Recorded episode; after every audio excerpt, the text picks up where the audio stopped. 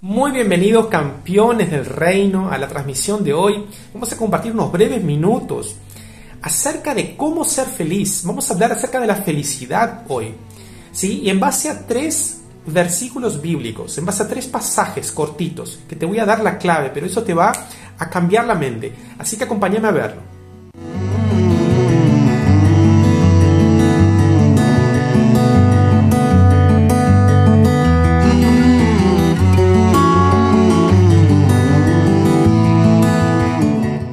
Primer pasaje es el Salmo 1.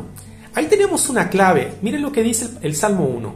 Bienaventurado el hombre que no anda en compañía de malvados, ni se detiene a hablar con pecadores, ni se sienta a conversar con blasfemos, que por el contrario se deleita en la ley del Señor, y de día y de noche medita en ella.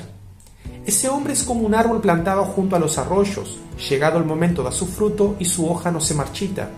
En todo lo que hace, prospera. Bueno, aquí nos da una clave, bienaventurado. Bienaventurado significa feliz. Bienaventurado el hombre que no anduvo en consejo de malos, ¿sí? ni en silla de escarnecedores se ha sentado. O sea, aquella persona que no anda ¿sí? escuchando consejos de malos, consejos de pecadores, sentándose con aquellos que blasfeman, que se burlan de las cosas de Dios, ese es bienaventurado. Dice, y por el contrario, se deleita en la ley del Señor y de día y de noche medita en ella. ¿Quieres ser bienaventurado? Tienes que meditar en la ley del Señor. La ley del Señor es la Biblia, es la palabra de Dios. En su ley medita de día y de noche. O sea, aquí nos está dando una clave. La clave cuál es? Tener ese hábito de leer la palabra, de meditar en la palabra. Pero ¿qué significa meditar en la palabra? Meditar en la palabra significa estudiarla, pensarla, analizarla, buscar información, tratar de profundizar lo que está escrito ahí. No leer la Biblia como si fuera nada más que un libro, sino que tratar de profundizar, sondar las profundidades de lo que el escritor sagrado quiso decir. Y mire lo que dice después. Ese hombre es como un árbol plantado junto a los arroyos. O sea que un árbol junto a los arroyos obtiene vida, obtiene todos los nutrientes ¿sí? de esas corrientes de agua llegado su momento da su fruto. O sea, que compara el hombre, aquí usa un recurso literario que es la comparación del hombre con el árbol. Entonces, llegado su tiempo da su fruto, tú vas a dar fruto. Aparte de, ser feliz meditando en la palabra de Dios, va a llegar un tiempo que tú vas a empezar a dar frutos. Y sus hojas no se marchitan. O sea que pasando las estaciones, pasando los, eh, las inclemencias climáticas, tu hoja no se va a marchitar vas a estar fuerte, vas a estar fortalecido, vas a obtener toda la vida que el nutriente de la palabra te puede dar. O sea que vas a alimentar tu espíritu, vas a alimentar tu alma, vas a alimentarte internamente. Y después dice, en todo lo que hace, prospera. ¿Quieres prosperar en todo lo que tú haces? ¿Quieres prosperar en todo lo que tú emprendes? ¿Todo lo que tus manos tocan? ¿Quieres prosperar? Bueno, acá te está dando la clave para ser bienaventurado, para prosperar, para estar fuerte, para obtener la vida, medita en esta palabra, en la palabra de Dios. Vamos a la segunda clave ahora. Y la segunda clave está en el libro de Malaquías, capítulo 4, versículo 2. Miren lo que dice. Pero para ustedes, los que temen mi nombre, brillará un sol de justicia que les traerá salvación.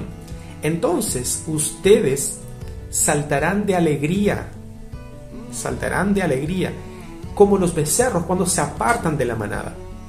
Bueno, acá nos está dando una clave, dice, los que temen mi nombre, ¿sí? el temor a Dios, la reverencia a Dios, el respeto por Dios. ¿sí? Dice que el la Biblia dice que el principio de la sabiduría es el temor a Jehová, o sea, temor a Dios. O sea, el comienzo para que tú seas sabio es temer a Dios.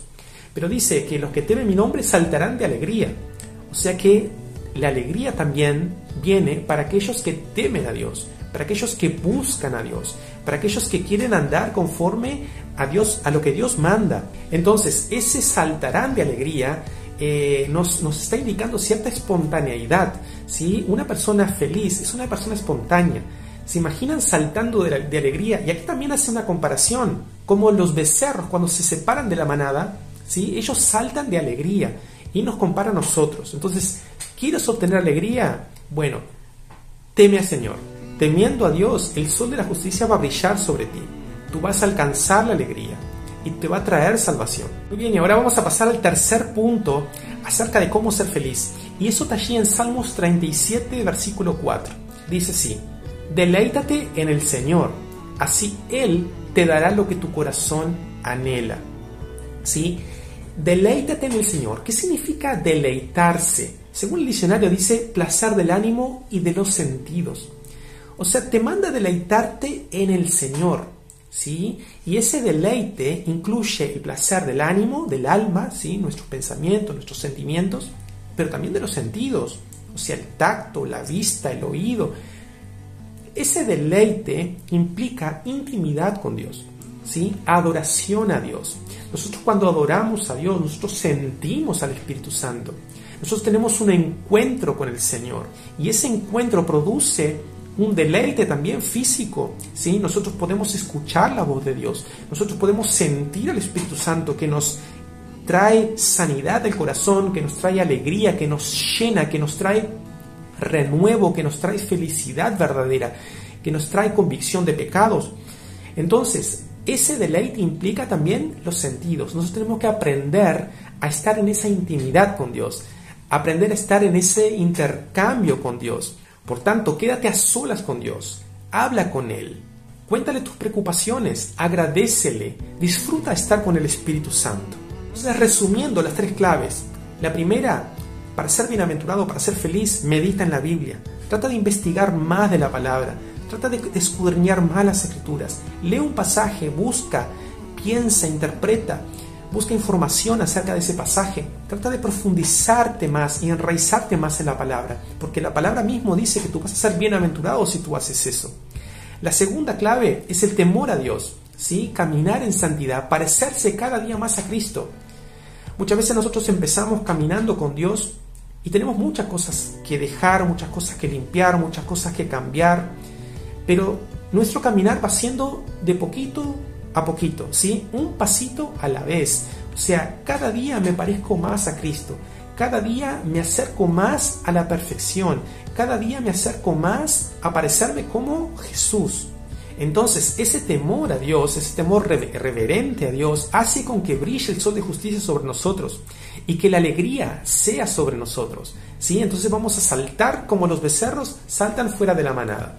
Y lo tercero es deleítate en el Señor.